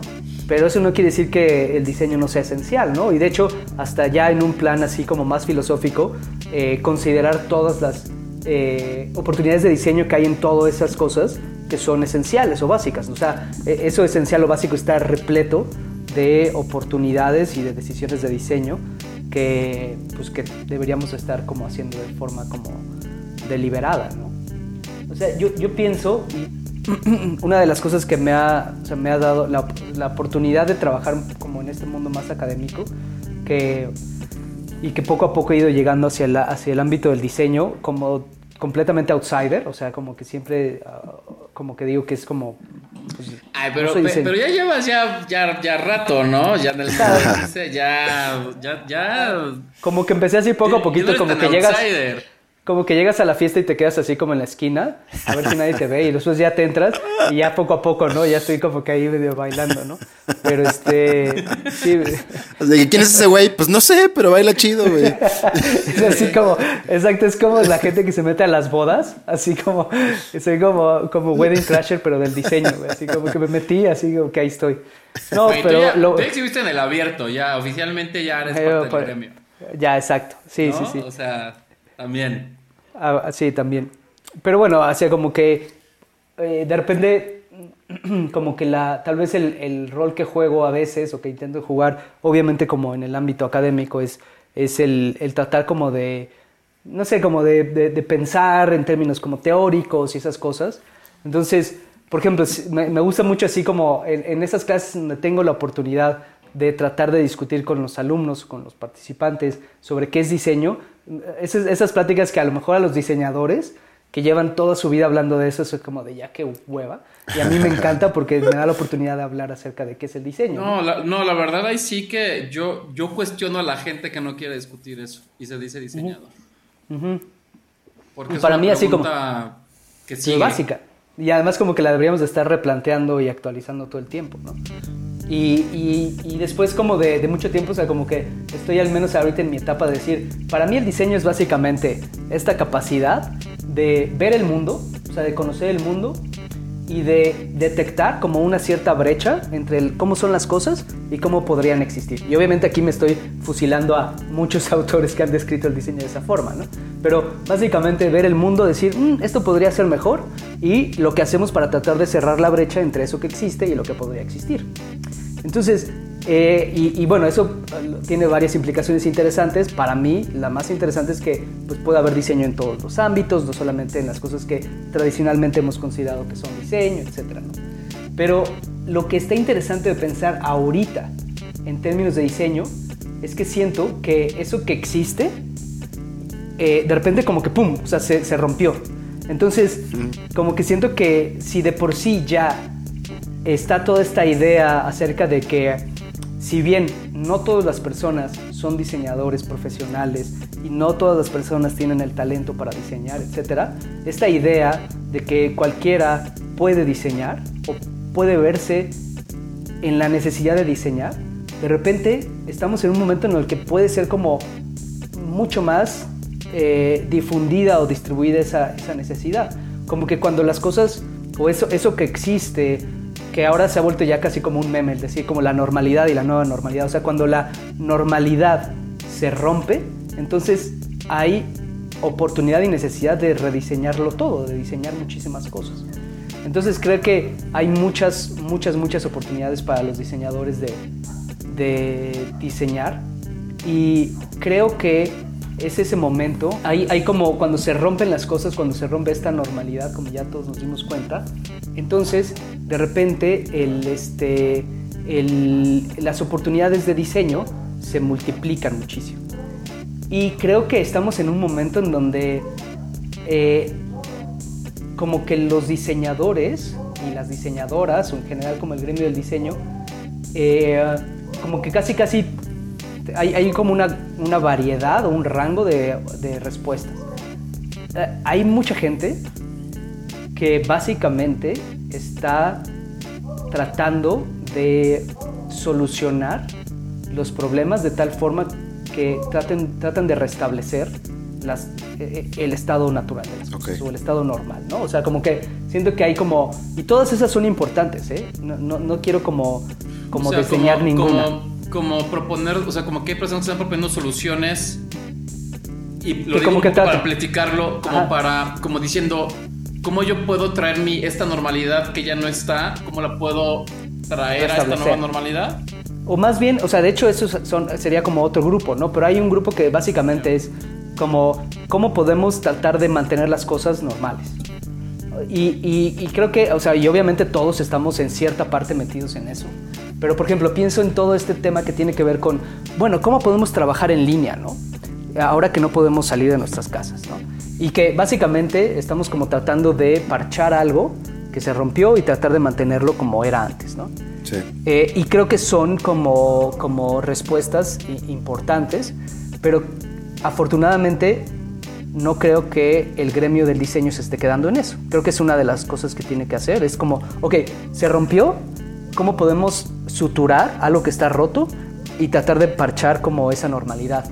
Luego hay otros que están tratando de decir, ok, ¿cómo algo que a lo mejor valía la pena de lo que existía lo puedo llevar a esa nueva normalidad? Y luego como hay otros que están tal vez, y no son la mayoría, porque obviamente es difícil, porque todos somos personas, todos tenemos que trabajar, todos tenemos que llevar, digamos, como que el pan a la mesa, por así decirlo, etcétera. O sea que todos tenemos además, o sea, lo estamos viviendo como profesionales y como individuos, pero poco a poco creo que van a empezar a salir y están saliendo ya más como exploraciones de, ok, esto ya se rompió, aunque no necesariamente hay como un consenso de que sí efectivamente se rompió, pero por ejemplo, o, supongamos que se rompió, bueno, el reto de diseño es máximo, porque entonces si la forma de vida, la economía, en la cual dependía nuestra vida personal y profesional, etcétera. Si todo eso se rompió y como se acostumbra decir ahora, no vamos a volver a esa normalidad, pues entonces tenemos que básicamente reinventarlo todo, tenemos que rediseñar todo, rediseñar cómo trabajamos, rediseñar nuestras casas para que sean espacios de trabajo y de, y de, convivencia, rediseñar nuestro transporte, la comida. hay, hay oportunidad básicamente de rediseñarlo todo.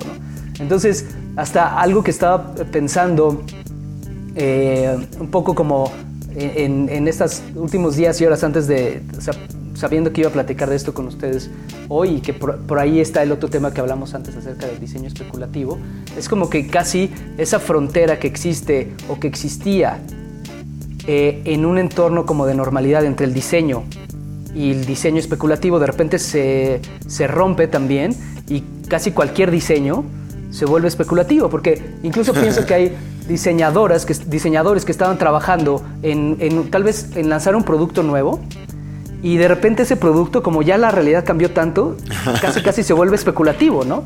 Y entonces como que todo está en el aire. Los proyectos del abierto el año pasado eran especulativos y mucha gente no se daba cuenta.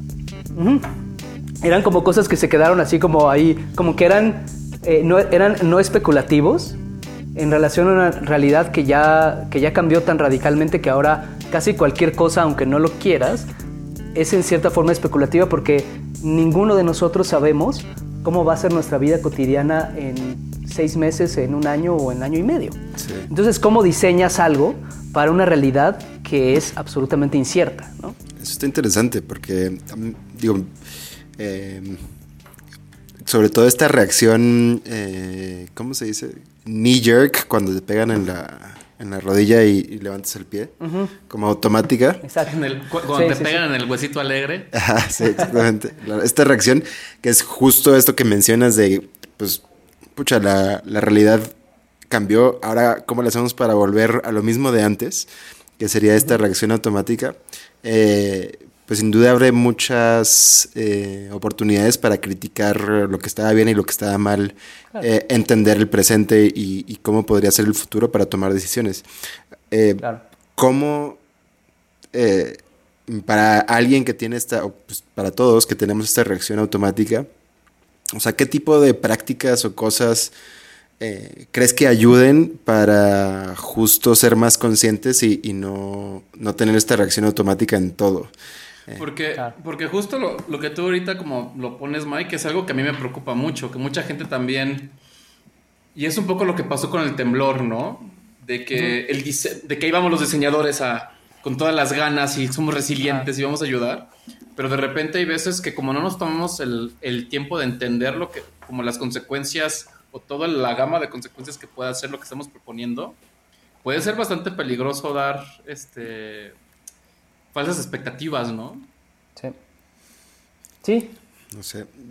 Y, digo, la verdad pregunté sin saber absolutamente nada, pero para mí eh, justo el tener pláticas que eh, te ayuden a, criticar tu presente, a cuestionarlo y demás, eh, ayudan en ese contexto, pues terminan siendo pláticas a través de Zoom, como lo estamos haciendo, u otras aplicaciones.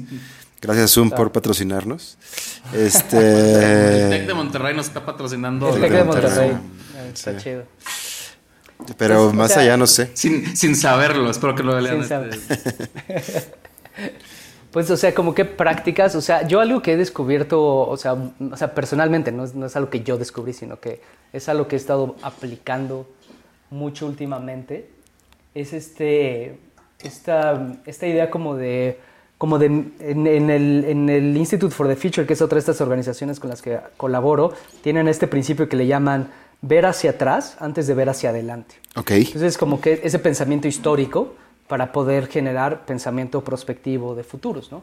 Ajá. Y es bien interesante porque a veces pasa es como encontrar un, un, un, equilibrio entre como dos posturas que son como, como bien naturales. Una es como lo que estamos viviendo, eh, nunca se ha visto, es, es, como completamente nuevo, es como la novedad absoluta, ¿no? Y entonces no hay nada de guías ni de, ni de parámetros con los cuales navegar este momento. Y otra es como, y que creo que esa obviamente tiene como, como distintos como defectos, Y la, y la postura opuesta es como decir, no, esto es lo mismo que ya habíamos vivido antes, lo vivimos tal vez, tal vez, en, en otra ocasión y esta ocasión, ¿no? Ajá. Y creo que ambas, pues como que corren el riesgo de eh, como de enfatizar demasiado como una cosa versus la otra, ¿no? Entonces, a mí me pasa mucho que en las clases como de futuros, de repente eh, eh, alguien menciona algo, yo menciono algo y de repente hay alguien que, ah, no, pero es que eso es lo mismo que antes, ¿no? O sea, como que de repente siempre pasa que alguien menciona así como, ah, es que ahora hay una tendencia al co-living. Y la gente dice, no, pero es que las, son las vecindades. Y yo así como, ok, o sea, sí, en cierta forma, pero el, el, el, lo que ahora se llama co-living es muy distinto también en la, en la estructura como social de, de, las vecindades. Entonces, es desarrollar esta capacidad de ver la novedad, pero también ver las cosas que obviamente en esa novedad repiten o, o, o continúan cosas anteriores. Entonces, creo que una discusión que a mí muy en lo personal me parece muy interesante es tratar de sacar como si fueran lecciones de acontecimientos similares en el pasado, okay. con el objetivo de generar como insights, o sea, decir, ah, pues claro, este es un aprendizaje o un hallazgo de una situación similar en el pasado, o la otra, que es un concepto que a mí me gusta mucho, que es eh, para tratar de desarrollar teorías del cambio, o sea, teorías o ideas acerca de los mecanismos a través de los cuales suceden los cambios, porque así han sucedido antes las cosas. Entonces, creo que una discusión, y obviamente siempre son como visiones parciales, siempre los, los propios intereses que, que, uno tiene filtran la, la, discusión, la conversación en determinado momento, pero sí veo muy claramente cómo hoy, a raíz de la, de la crisis de, del coronavirus, hay artículos y, y, gente que está opinando y discusiones que tratan de buscar paralelismos con momentos anteriores. Y, lo que, y, un poco como lo que he estado trabajando en estos días es como pensar como si fueran como ciclos, que eso es otra de las, de las herramientas que a veces se pueden usar en futuros, es pensar de manera cíclica, pensar en términos de olas o ciclos históricos. Y, y casi, casi como que la idea que tengo es como si fueran como ciclos cada vez mayores. Y un poco la postura que tomas con respecto a la crisis actual, en cierta forma también la puedes entender a partir de con qué comparas la crisis actual. Entonces, por ejemplo, hay una visión como muy optimista, también muy conservadora, eh, que tiene que ver con, por ejemplo, ah, pues lo que estamos viviendo es una versión más grave, pero básicamente equivalente de lo que vivimos en el 2008, 2009 o en el 2001, que fueron las recesiones anteriores. Entonces, esta es, esta es una postura que dice, pues bueno, o sea, pues estamos viviendo una crisis como las que hemos vivido ya, tal vez es la tercera en los últimos 20 años. Eh, y es la postura que tienen como muchos gobiernos, es la postura que tienen los bancos, que, que, imaginan que a finales de este año la economía va a repuntar y las cosas van a volver a la normalidad. Y digo, puede suceder, no lo descuento, pero... Pero, pero pues también tienen que decirlo, porque si dicen, no, vamos a estar de la chingada, Exacto. va a ser todavía peor, ¿no? Totalmente. Pues no, en serio, porque entonces sí, no, sí, sí. no generas confianza y la gente dice, pues, ¿para qué voy a invertir? Ese, ese, es un tema que me, que me, encanta, es el tema como de las profecías autocumplidas, o sea, lo que dices y lo que dice un banco, pues tiene efectos en lo que decide la Güey. gente y lo, lo, precipita, ¿no? Es que está cabrón porque los bancos es pura pinche neurolingüística, güey. Cabrón, sí, es, es, este pedo, es, es, como, es como neurolingüística o es como magia también, es, es como lo que dices que se convierte en realidad en cierta forma. Entonces sí, creo que totalmente, no es, no es solamente que algunos bancos crean que es posible que las cosas se tranquilicen, sino que al decirlo están tratando de provocar que las cosas se normalicen en el corto plazo. Luego hay gente, como, como que si fuera el siguiente ciclo, que es el que a mí más me hace sentido y es como pensar que lo que estamos viviendo en realidad pues es una cosa que no se vivió desde los 30 del, del siglo pasado, o sea que estamos viviendo básicamente como la idea que yo tengo es como, si, como que estamos viviendo una, una versión comprimida de la influencia española, porque pues eso es, eso es, lo que está sucediendo, como si la influencia española se llevara a la Gran Depresión de los 30 a la Segunda Guerra Mundial, así como ¡puf! comprimida en, ojalá en, ojalá que sea en 10 años y no 30 y, años. Y en vez de nazis son este, es un virus. Pues es que es el virus, pero también está filtrado por los nazis, porque además hay nazis ahora, o sea, otra vez. ¿Me explico? O sea, es que es, es que. Güey, no se fueron a ningún lado, nada más dijeron. No Ay, no está tan mal hablar de lo que pienso. De hecho, o sea, pues. O sea, pues están en el gobierno de Estados Unidos. O sea, me explico. O sea, no es, no es tampoco que sea así como tan. ¿No? Entonces, a mí lo que se me hace súper interesante y es como, pues sí es que es difícil hablar del futuro. Y es difícil escribir lo que no existe. Entonces, pues es normal querer tomar referencias de lo que ya entendemos claro. y buscar metáforas y buscar analogías. porque, pues de otra manera, ¿cómo nos, o sea, déjate cómo lo explicas?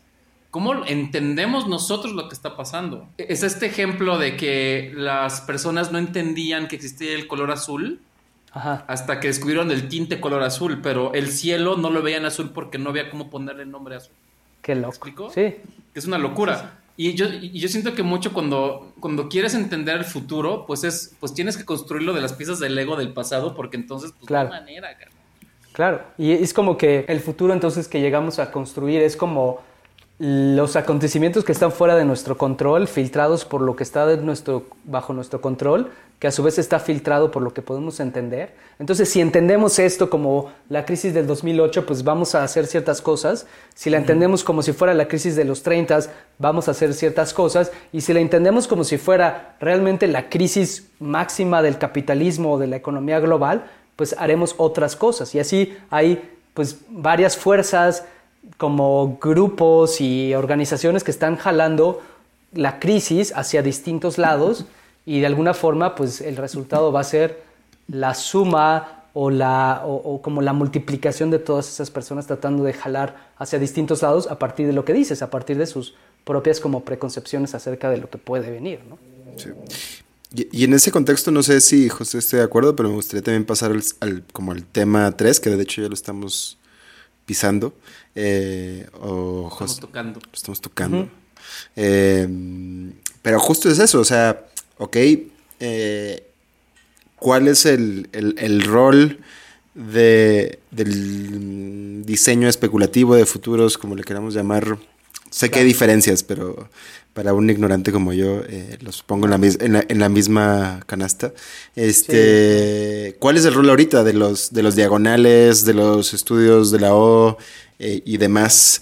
Eh, ¿Qué? está interesante ver ahí que... Ahí está su prime time. ¿qué? ¿Ahora qué? ¿Ahora qué? Y bueno, se me está acabando la cerveza, así que es momento de, tomar un break. Volvemos. Y estamos de vuelta en su programa favorito, fuera del COVID. eh, y nos quedamos justo en, una pregunta dramática interesante, que es justo cuál es el rol del diseño especulativo, del diseño de futuros, demás de, de, compañías como Diagonal, de compañías como Estudio de la O, me estoy acostumbrando a decirlo ahora de la O nada más. hay nuevo nombre, hay nuevo nombre. Claro, felicidades, cabrón. Y, y, de otras que la verdad que no conozco, no conozco muchísimas más, pero cuál es el rol en general de, de ellas en el mundo, pero obviamente eh, hablando localmente más. Ya. Pues primero el invitado, ¿no? primero, el, primero el anfitrión. No, pues este... Um, es que está interesante porque, o sea, primero que nada, no, sé si, si yo como que me, me, Así como hace rato que decía que no sé si me identifico ya así como diseñador, pues tampoco no sé si como tal como de diseñador especulativo o algo así. Sí. Pero...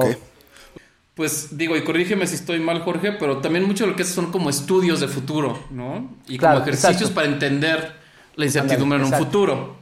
Exacto. Y diseño especulativo es este pues, otro pedo que si quieren luego, si, si vale la pena luego escribimos. Sí, sí, exacto. Yo creo que lo que pasa es que lo, la, la, la, o sea, la gente que hace diseño especulativo, que como explícitamente o intencionalmente reconocen que hace como diseño especulativo. siento que es gente que en, cierta manera es muy como, como en muchos contextos se ha operado tradicionalmente el diseño y es que es muy como de basado como en una perspectiva personal, muy como casi de autor, mucho a través de generar artefactos, muy cerca del arte, generar artefactos, etc. Y eso es como el mecanismo a través del cual especulan con el futuro. Eh, eh, las cosas que yo he tenido la oportunidad de hacer es como, como que llegan a tocarse un poco con eso, porque he tenido la oportunidad de trabajar en un par de proyectos donde generamos artefactos como especulativos que, que de alguna manera materializan esas ideas del futuro. Creo que mi especialidad es más como en la investigación de tendencias y de escenarios y eso, que a veces, o a mí, al menos desde mi perspectiva, alimenta muy bien el diseño especulativo, el diseño ficción y esas cosas, ¿no? Pero no necesariamente me considero como, o sea, creo que tiene que ver con lo, que me cuesta trabajo de, pensar que soy diseñador y es, y es que obviamente no, no tengo ni talento ni experiencia en la ejecución de, diseños, ¿no? Y, por lo tanto, pues también me siento como, como limitado en esa parte como del, del diseño especulativo, ¿no? Pero, pero bueno, así es como lo veo yo. No sé si a lo mejor aquí José quiere hacer alguna anotación. No, pues e, es que el, no sé, estaba platicando con, no sé si, si, si, tú lo cotorreas, Jorge, con Phil Baglatas, el que hizo Primer. Sí, sí, y sí. él, y este, y me estaba platicando hace un par de años, y bueno, pongo esto como para dar un poco de contexto. Eh, Primer es una, eh, pues yo creo que de las pocas eh, conferencias globales que se hace una en Estados Unidos y otra en Europa. Este, Tú y yo, Jorge, hemos tenido ahí la oportunidad de, hablar de, lo nuestro. Y, fue muy interesante lo que me decía Phil. Phil, él es este, diseñador. Creo que él se. Bueno, él es diseñador. Sí. Y, en, y cuando él hizo la edición del 2018, que invitó a, a un montón de banda. Este. Eh, invitó al Candy, invitó a como gente que es más hacia teoría de, estudio de futuros. Ajá. Que había como hay un tema entre que la bandita del, del, speculative design y la bandita de, como que ahí había algo. Ah, sí, como. Como que unas fricciones ahí de que. Es muy cagado eso. No, o sea, como que. Como muy interesante. Pero. Y y platicándolo con él es como, es como, hice esta plataforma donde según yo pues iba a ser como algo muy padre y pues al final como que pues la gente se, se tomaba muy en serio de repente algunos aspectos. Este, yo creo que sí son dos, dos aspectos también muy, eh, muy útiles al final del día. Pero sí siento que el estudio de futuros al, al menos es, está más basado en técnica y en metodología. Mm. Y como tú dices, el, diseño especulativo, pues al final del día empieza con una con un deseo de provocar o un deseo de tal vez más desde el lado este no quiero decir activista porque sería como darle demasiado pero desde un lugar como decir quiero retar el status quo sí. Y quiero o sea más desde un lugar como más punk rock por así decirlo ándale. De hecho o sea para a, mí y, y, de hecho creo que a mí me gusta mucho que por ejemplo tú o sea al menos he visto que usas mucho más que casi cualquiera el término de diseño crítico, que me parece como, de hecho, hasta probablemente más interesante que el de diseño especulativo. O sea, o sea al menos como yo lo entiendo, es como muy cercano a la, a la idea de, de Anthony Dunn y Fiona Rabi. Este, esta, esta como, pues, como medio obra, manifiesto, que es el diseño, design AB, como esta, como en dos columnas que dicen, o sea, al menos como yo lo interpreto, es como, ah, pues el diseño eh, siempre pensamos que es, pues que resuelve problemas, que es para el consumidor, que es para, básicamente todas las, cosas que todos entendemos por diseño. El diseño y luego dicen, el diseño tradicional. Y luego dicen, no, pues es que de hecho si te fijas, pues está esta otra columna, la B, que es la que ellos diseñan, asocian con el diseño crítico, que es pues, plantear preguntas, plantear problemas en lugar de resolverlos, eh, pensar más bien al servicio de la sociedad en lugar que del mercado y todas esas cosas, ¿no? Y creo que eso, o sea, al menos eh, de una manera así como muy esquemática, muy general, como yo entiendo el diseño especulativo, es como, es diseño crítico, es, es diseño como B, pero con un enfoque tal vez más enfocado en el futuro o en mundos paralelos, porque además de y Ravi se clavan en otras cosas que no necesariamente son como del futuro. Pero creo que lo interesante es que, o sea, si, si, si vemos qué es el diseño afirmativo, y tal vez aquí retomo un poco lo, lo que decía en, la, en, la, pues en el segmento anterior, es que el diseño afirmativo es, para mí es como el diseño que juega al sistema, o sea, que juega con el sistema, que no cuestiona el sistema, es el diseño que toma el brief que le da el sistema y lo ejecuta y todo jala bien. Y hay mucho diseño y todos hacemos mucho diseño afirmativo en ese sentido porque pues hay que participar del sistema y pues te da un brief una compañía, lo bajas, lo ejecutas y tal, ¿no? Eh, y el diseño crítico es como el diseño que de alguna forma está afuera, en cierta manera, del sistema, opera en un espacio de posibilidades mayor. Y lo interesante es que siento que en momentos de crisis como el que estamos viviendo, se vuelve complicado entender, o sea, más bien como que hay gente que trata, a pesar de que ya estamos en un periodo como de, para usar otro término que se usa mucho, no es, no es reciente, pero se usa mucho en este momento, como en estos momentos de post-normalidad, o sea, donde se siente que lo que era normal ya se rompió sin que por eso se haya formado una nueva normalidad. En esos momentos de post-normalidad, como que el diseño afirmativo, o sea, el diseño tradicional, se siente como que está tratando de aferrarse a una realidad que ya no existe y el diseño especulativo se, más bien se enfoca y se deja ir hacia ese espacio de posibilidades que hoy todos como sociedad estamos explorando, porque estamos como, como decía hace un momento, como que nos quitaron la alfombra debajo de los pies, estamos como flotando sin saber exactamente dónde vamos a caer, de tal manera que casi cualquier diseño es especulativo. Creo, creo que justamente, si, en la medida en la que se puede reconocer algo distinto como diseño especulativo, em, creo que tiene la responsabilidad de no como, como, como de no ser tímido y dejarse ir a explorar esas posibilidades. En cierta forma, si estamos en un periodo en donde lo normal ya no es, entonces el diseño especulativo se vuelve mucho más importante porque básicamente es el diseño que explora el espacio de posibilidades sin estar atado a los requerimientos que le impone la normalidad, el mercado, lo que sea. Y por lo tanto, en este momento se vuelve muy valioso porque eh, eh, se vuelve menos o sea, hay un elemento del, del término especulativo que, que, se puede entender como si fuera superfluo, ¿no? O sea, es como, ah, todo el mundo puede estar especulando lo que quiera, mientras que las cosas funcionan aquí en el mundo real, funcionan. Pero cuando las cosas dejan de funcionar en el mundo real, entonces el diseño especulativo se vuelve nada superfluo, se vuelve necesario, ¿no?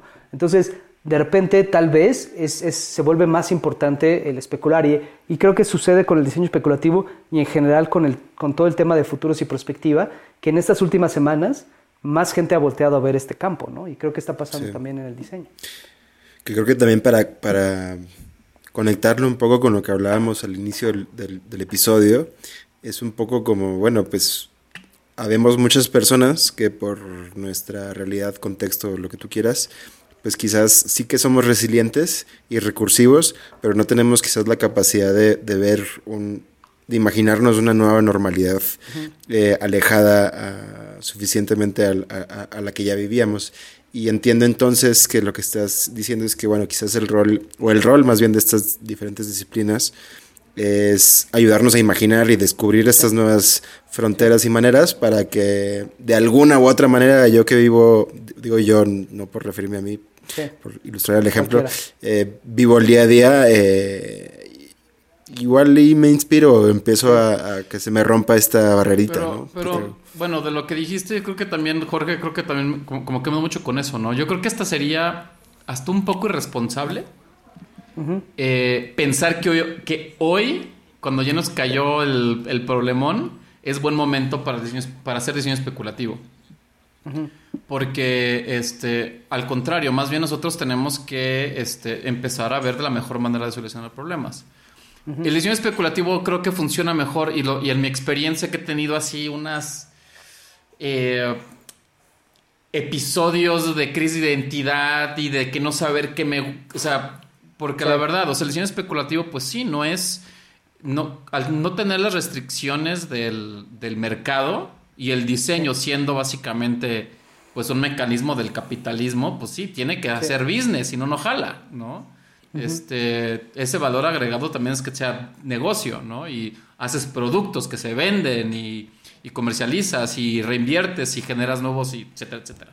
Que mucha gente, pues, siento también que confunde, ¿no? De que el diseño quisiera que fuera algo más, este, eh, tal vez como alejado del capitalismo, pero pues es bien difícil generar impacto si no estás como con el capitalismo. Y el diseño eh, especulativo y crítico y de ficción de ficción, bueno, no sé tanto, pero más como el diseño tipo Dunan Ravi, güey, la gente los ha eh, atacado con todo porque los güeyes no tienen metodología.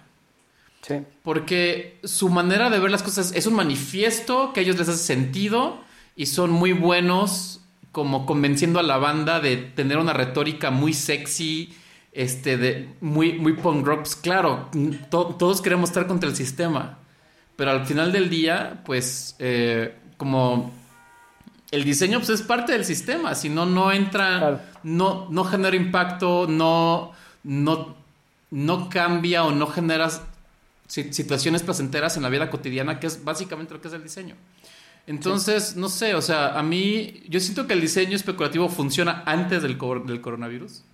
El güey que el güey que dijo, ah, imagínense un futuro donde hay una pandemia, estamos listos, vean cómo nos vamos a tener que adaptar. Creo que jala ahorita. Tal vez sería interesante hacer ahorita ejercicios de qué va a pasar después. Cuando salga de mi casa y quiera abrazar a alguien, ¿de veras voy a querer abrazar a alguien? Exacto. ¿Qué, qué, es lo que va a suceder? Pero, no es especulativo, porque es, es, o sea, es, o sea, que cuando salgamos, o sea, vamos a salir todos así como si fuéramos ermitaños, vamos a salir y vamos a querer abrazar a alguien y vamos a requerir soluciones para poder tratar de continuar una vida más o menos normal. Entonces, el imaginar eso en este momento, y, si, es, si es lo que dices, eh, creo que es lo que dices y estoy completamente de acuerdo, es que el diseño especulativo funciona cuando las cosas están en relativa normalidad y estabilidad, pero cuando estamos en este momento de crisis, entonces la especulación es la única manera de solucionar las cosas. Sí. Porque no hay una normalidad, no hay una estabilidad. Yo, yo creo que la manera donde más me siento cómodo eh, y que me tomó años llegar a este lugar es de que el diseño especulativo es una herramienta muy buena para la academia. para, para incentivar a, a, diseñadores que se van a graduar a que piensen mejor. Claro. Porque... Y a que piensen es que sí, como en un espacio de posibilidades más abierto. Claro, o sea, que, que, generen pensamiento crítico y de que investiguen y de que, no sé, o sea, porque un poco para regresar a, la pregunta original de este último Mike, de que, pues, ¿cuál es el rol? Pues el rol es eso, es el de cómo a través del diseño tú puedes generar nuevas este, maneras de pensar o cuestionar las maneras de, de pensar que el sistema te da. Claro. Pero... Claro Digo, o sea, eh, el diseño especulativo al final del día se queda en la galería, se queda en la página, se queda en el PDF. No, o sea, porque al momento en que es, es, como una paradoja, al momento en que se convierte en la vida cotidiana, pues deja de ser diseño crítico. Es el diseño, no sé cómo tú lo dijiste, Jorge, el, propositivo, el, bueno, como el diseño tradicional. Ah, ah, afirmativo, afirmativo. ¿no? O sea, pues es diseño, pues sí, porque el diseño es y es parte del sistema. Y, si no es parte del sistema, entonces pues va a ser muy difícil que... O sea, entonces, ¿cuál es la diferencia entre alguien que hace diseño especulativo a que alguien que haga una canción de protesta? Claro. ¿Ya sabes? O sea... Eso está bueno, está fuerte. No, no, pero pues es la neta. O sea, a mí me encanta y... Y este, y pues todos los hemos intentado a ver cómo hacerle lana de diseño especulativo, pues sí. Pues es, a través de la academia y es pensando. Y toda la banda que habla de diseño especulativo, pues todos son PhDs y todos este, eh, pues tienen, son nómina de una escuela. Todos. Es como si fuera. Es como si fuera la manera en la cual los diseñadores. Y creo que es lo que decías, y me, me hace muchísimo sentido. O sea, es, es la manera en la cual, particularmente en el ámbito académico, los diseñadores generan pensamiento crítico eh, y tal vez una de las consecuencias es que entonces dejan de ser solamente como si fueran eh, como, esto va a sonar así como muy fuerte, ¿no? pero como si fueran nada más peones del sistema y tratan de ser más agentes del sistema a partir de desarrollar ese pensamiento crítico. Es como si fuera el, el vehículo a través del cual los diseñadores hacen filosofía, hacen pensamiento crítico, eh, pero lo que está súper chido es que lo hacen a través de hacer artefactos. Claro. ¿no? Y por lo tanto, y es mucho más fácil para las personas eh, como recibir un mensaje a través de un artefacto que a través de un, de un artículo o de un libro de este pelo que habla acerca de los retos del presente, ¿no? Y al, y al, final del día, o al menos como yo aplico el diseño especulativo, diseño crítico con los chicos en la escuela, es de que, güey, o sea, como tú dices, pues no seas un peón, y, aquí es la diferencia, que yo creo que también hay que encontrar como ese, y creo que ya nos alejamos totalmente, Mike, de tu pregunta, pero pues no, pues ni pedo. Este, o sea, la gente extraordinaria que hace cosas increíbles es la, la gente que pudo haber navegado en el sistema pero también hace cosas interesantes, cosas increíbles. Claro. Y hay diseñadores que siguen haciendo diseño tradicional, pero por alguna razón hacen cosas que te sorprenden, que te inspiran, que te traen belleza a tu vida cotidiana. Sí. Y que pues, les va chido y, y no necesariamente es como decirte todo lo que está mal del mundo. Es como de, güey, pues, Claro, quiero mi cortina Sí. que sea fácil de instalar y que sea bonita. ¿Cuál es el pedo? claro. Y muchas Claro, veces para que los chicos lleguen a ese nivel, pues tienes que cuestionarlos de todo lo que están viendo. Así de que neta te cae que pinche Karim Rashid está chido, pues no está tan chido, güey, por esto, esto y lo otro. O convénceme que sí está chido y pues platicamos, ¿no? Eso me gusta. O sea, me gusta la idea de que, que el diseño crítico, especulativo o cualquier cosa que se sale de lo que todo el mundo entiende por diseño sea, tal vez entre otras cosas, un vehículo para hacer también mejor diseño. Pues, Sin apellidos. pues es lo que intentamos, ¿va? Sí, sí, está bueno. Y, y hablando ya eh, como del, también del presente, bueno, ¿qué, qué sigue para tu práctica, para Diagonal en, en tiempos del COVID? Está bien difícil, Están, ¿no? eh, O sea, está bien difícil responder eso porque creo que no solamente es para diagonal o para, para el diseño, sino en general toda la economía está en, en- como suspendida en el aire. La verdad es que en estos días, o sea, co- con, todo y todo, para mí la crisis ha sido, o sea, estoy optimista porque eh, o sea, digo, ya que lo piensas, pues no es extraño, pero la verdad es que ha habido más gente que está interesada en pensar el futuro, en pensar como qué es lo que viene. Eh, incluso es raro porque yo hubiera podido pensar que el, de repente para ciertas organizaciones invertir en algo de exploración del futuro, de especulación y cosas así, sería como de las primeras cosas que cortarían en un entorno como de, de crisis. Y en realidad he tenido más conversaciones interesantes en estos últimos días que antes. Puede ser que en una semana les esté hablando, decir, oigan, échenme la mano porque no hay, no hay de dónde, pero al menos ahora eh, eh, estoy teniendo conversaciones interesantes. Si las cosas salen bien, pues este año estaré colaborando con algunas organizaciones, algunos clientes para ayudarlos justamente a entender eh, qué viene en términos de, como lo estoy pensando un poco y lo estamos pensando en diagonales, eh, como si fueran dos horizontes, qué viene en el relativamente corto plazo, eh, que tiene que ver con el próximo año, los próximos dos años, que va a ser ya sea como una recuperación rápida o un periodo de transición bien extraño que va a ser como sostenido por los próximos dos años, eh, y qué oportunidades hay para generar valor y hacer cosas buenas en ese momento. Y luego también lo importante es que también la crisis abre la oportunidad de pensar el largo plazo, y no me refiero a como a los 100 años, sino los próximos 10 años. Entonces creo que también eh, eh, se está abriendo la oportunidad de colaborar con algunas organizaciones para explorar el, el corto y el, y el mediano largo plazo. ¿Qué, ¿Qué sigue después de esto? Porque al menos, y eso es una de las cosas buenas de que se haya vuelto casi como un, como un meme, el decir que ya lo, lo normal ya no existe y vamos hacia, esa- hacia una nueva normalidad. O sea, lo bueno es que al menos sí las organizaciones están abiertas a pensar todo está en juego y necesitamos ver qué viene después y, y creo que creo que estaré en los próximos meses colaborando con algunos clientes haciendo eso, eh, explorando como qué es lo que viene, ¿no? Eh, y lo, lo que estoy intentando hacer, y con esto recupero lo que habíamos platicado antes, estoy tratando de, eh, de- de evitar que lo que haga con estas organizaciones sea algo que hago solo para esas organizaciones y que sea algo que podamos compartir y que le sirva a más que solamente una compañía. Entonces, pues estoy un poco explorando esas cosas. Chingón.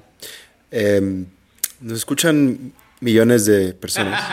Eh, este, una, una gran proporción de esas personas son, este, están estudiando diseño Sí. eh, en alguna de sus ramas, ¿no? Eh, Las- Para alguien las que no personas, conoce- Los, cuatro escuchas que tenemos. Fuera de contexto. sí. Nada, Pero para alguien que no conoce eh, estos temas y tal, eh, pues, ¿por dónde les recomendarías empezar?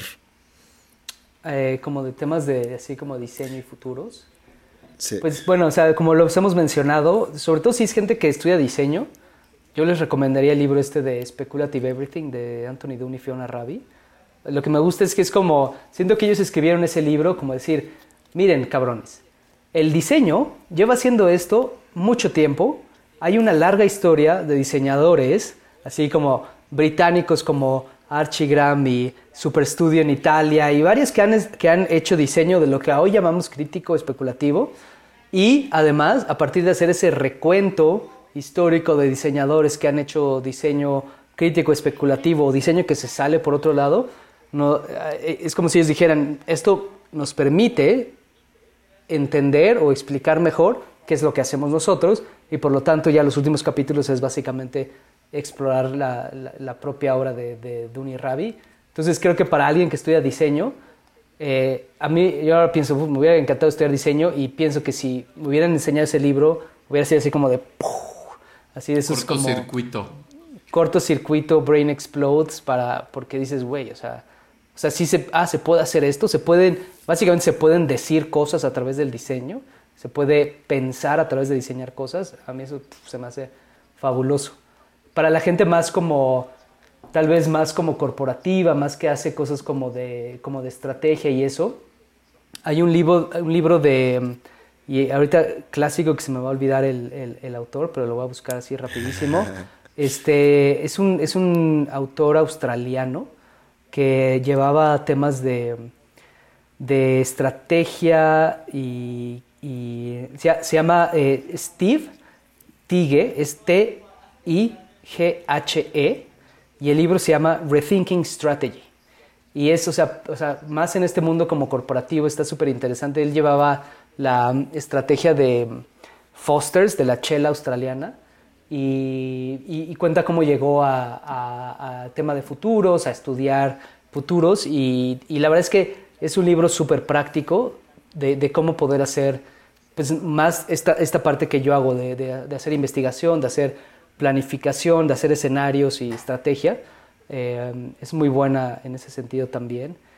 Y yo creo que, o sea, hace rato que estábamos pensando en, temas de, diseño especulativo, eh, creo que hay, eh, está este profesor, autor de, California que se llama Benjamin Bratton, que ha, hecho varias cosas interesantes, pero tiene ahora un libro que se llama The Terraforming, que habla sobre básicamente que, qué es lo que está pasando en el planeta Tierra, hacia dónde vamos y qué puede hacer el diseño cuando se toma con muchísimo, como, mm, muchísima ambición en cierta forma, qué puede hacer el diseño en este contexto. Así que, pues, no sé, siempre es, esta pregunta siempre es como un poco random, los tres primeros libros que se te ocurren, pero esos, esos tres me parecen como una buena opción. Pues, súper. ¿Tú tienes algo que agregar en ese sentido, Mr. De la O? Pues mm, yo creo que lo único que me queda es muchas gracias a Jorge por toda su. por apartarnos su sábado del pues, COVID. Este, como siempre, como, siempre pensamos que los episodios van a ser cortos, pero ¿cuánto llevamos? Como llevamos para las dos horas. Dos horas. Desde que cambiamos este formato. Y pues nada, Jorge, la verdad que es un placer platicar ese tipo de cosas contigo. Y este. y pues espero que para Mike no no haya sido que, que, le, que le haya cambiado un poco la opinión de todo este rollo. Como que siento, como que siento que el Mike así como que se quedó con dos, tres cosas que decir así de eh, no, esto, no sé. Pero no. ¿Te quedaste con algo que decir, Mike? No, no, no, no. O sea, eh, creo que más bien la perspectiva de de romper eh, la idea de la normalidad me parece súper poderosa. Y bueno, siempre he tenido esta cuestión con, pues en general con todo, que es eh, como chingón y luego cómo lo acciono. Eh, que es el, gran reto, no nada más de, de, ese tipo de disciplinas, sino de todas. ¿no? cómo vamos más allá después del reporte? Sí, claro, claro, claro. Eh, que, es esencialmente un problema eh, no particular de, de, estas disciplinas, sino un problema pues, en general del consultor y, de, otras cosas, ¿no? Sí. Eh, o, de la, o de la consultora. o de la empresa también, este. porque luego la, empresa. Porque la empresa le da oro molido y se quedan así como de, bueno, gracias, pero este lo vamos a pensar. Sí, sí, sí. Sí. ¿no? O cambia, Pero cambia la persona que fue tu cliente y ya todo se Y queda. ahora nos vamos a enfocar a otro, y otro pedo que nada que ver de hueva. Sí. Sí. Pero digo, eso también es como otro súper gran tema eh, que sin duda podemos hablar otra hora al respecto. Sí. Este, de cómo, va, de cómo van esas cosas, pero lo que sí puedo decir es como, a ver, a mí me, me, me inspira bastante como el poder saber que hay personas que lo están tratando de hacer diferente. Pues ahí. Eso ya, eso ya es bastante, decir bastante, ¿no? Porque eh, los Deloitte y los Mackenzies, si me están escuchando, váyanse a la Pues, verga. güey, el, el- Me cagan. el- el- el cabrón que organiza todo lo de Primer, el güey es director creativo de Es de Mackenzie, McKinsey. cabrón. Entonces, pues mira, sí, sí. ¿eh? Sí, esos güeyes. Ahí, ahí vienen. Ahí viene están el, echando ganas. ahí sí. viene el brazo corporativo, güey, por ti. Ahí viene. Sí. Güey, que nos compren, que nos compren. Que nos compren como El- el- compraron a, a este cuate, ¿cómo se llama? Al, el, el, el que ahora es Frog. A, a Lulo, Ah, cabrón. 23 Design, Lulo. Por ahí va. Ah, venga. Lulo, si nos está escuchando. Felicidades. eh, Felicidades, felicidades. Luego, luego, luego platicamos contigo. Oye, pues sí estaría bueno un, un, un capítulo, un, este, un, un episodio con el Lulo. Sí, sí, sí. De hecho, le- le- lo Está, está en la lista. Chingón. Sí. Oye, pues la neta, digo, yo también, o sea, pues digo, agradecerles muchísimo. O sea, no, para mí no es así como, eh, como para nada lejos, al contrario, de un sacrificio estar cotorreando con ustedes un sábado en la tarde con un whisky sobre, y además en este contexto que da para hablar de tantas cosas interesantes. Así que muchas gracias por invitarme y también porque luego me imagino que les pasa que pues ustedes son los anfitriones y pues luego de repente no tienen tanta oportunidad de tal vez incluso de contar sus cosas, pero además sé que los dos están pasando por momentos interesantes. José acaba de hacer una- un replanteamiento, rebranding y revisión de su despacho. Muchas felicidades. Gracias. Y Miguel, pues ahora colaborando ahí, no sé si eso ya es así como súper público o, o ya lo hablaron en el podcast, Se pero liqueó la información. pero con este con Cocolab, ¿no? Sí, sí, sí. Ahora tengo la oportunidad de, de colaborar con estos genios Sí. en la parte de, de- de- de estrategia. Soy el director de estrategia de Cocolab y súper chingón también estar ahí en estos momentos tan importantes para Sí. el mundo. Ah, buenísimo. Pura gente Este, chingona, ¿no? Como quien dice. Pura gente chingona, chingón. Pues muchas felicidades a ustedes dos por el podcast No, al y contrario. por, to- y por todas las cosas que están haciendo eh, ustedes dos, cada uno por su lado, en el ámbito profesional. Así que, kudos. Kudos. No, pues al gracias. contrario. Si alguien quiere saber más de Diagonal, de tus cosas, ¿hay algún lugar donde les recomiendes eh, ver, buscar, escribir? Pues Sí, la página es diagonal. Punto, o sea, diagonal así, la palabra D-I-A-G-O-N-A-L punto studio. O sea, punto S-T-U-D-I-O. Eh, y ahí, pues, cuando, cuando nos ponemos las pilas, la vamos actualizando. Eh, y yo creo que en el Instagram de Diagonal, que, que este, déjame... Eh, Tú lo ¿cuál- sabes. No me lo sé, carnal, pero es que, Pero es que, como siempre digo, pasa. digo al principio que era pues, el más rucón de los chavos. Los chavos Exacto, sí, exacto, sí, sí manejan esa información, pero Exact, exactamente, soy el que, a- a- el que más o menos lo maneja, pero no, es igual, es diagonal.studio. El Instagram creo que es la, la red social que más actualizamos cuando la actualizamos. Eh, así que por ahí pueden, pueden echarnos el, el ojo. Súper. Venga. Pues sí, por ahí pueden estar al pendiente para ver qué es lo nuevo que viene. Venga, el, el- aquí nos tocará vivir. acá nos toca vivir, exacto. Y bueno, pues muchas Muchas gracias. gracias. Lávense las manos. Uf, sí. Quédense en su casa. Este, Sí. denle buena propina a los del Uber. Eats. Sí. Y este, escuchen muchos podcasts.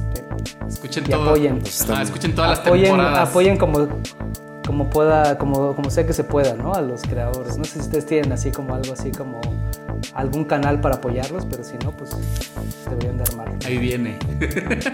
Eso. Venga. Sale. Sí, bueno, pues nos, nos estamos escuchando amigos. Cuídense hasta la próxima. O sea...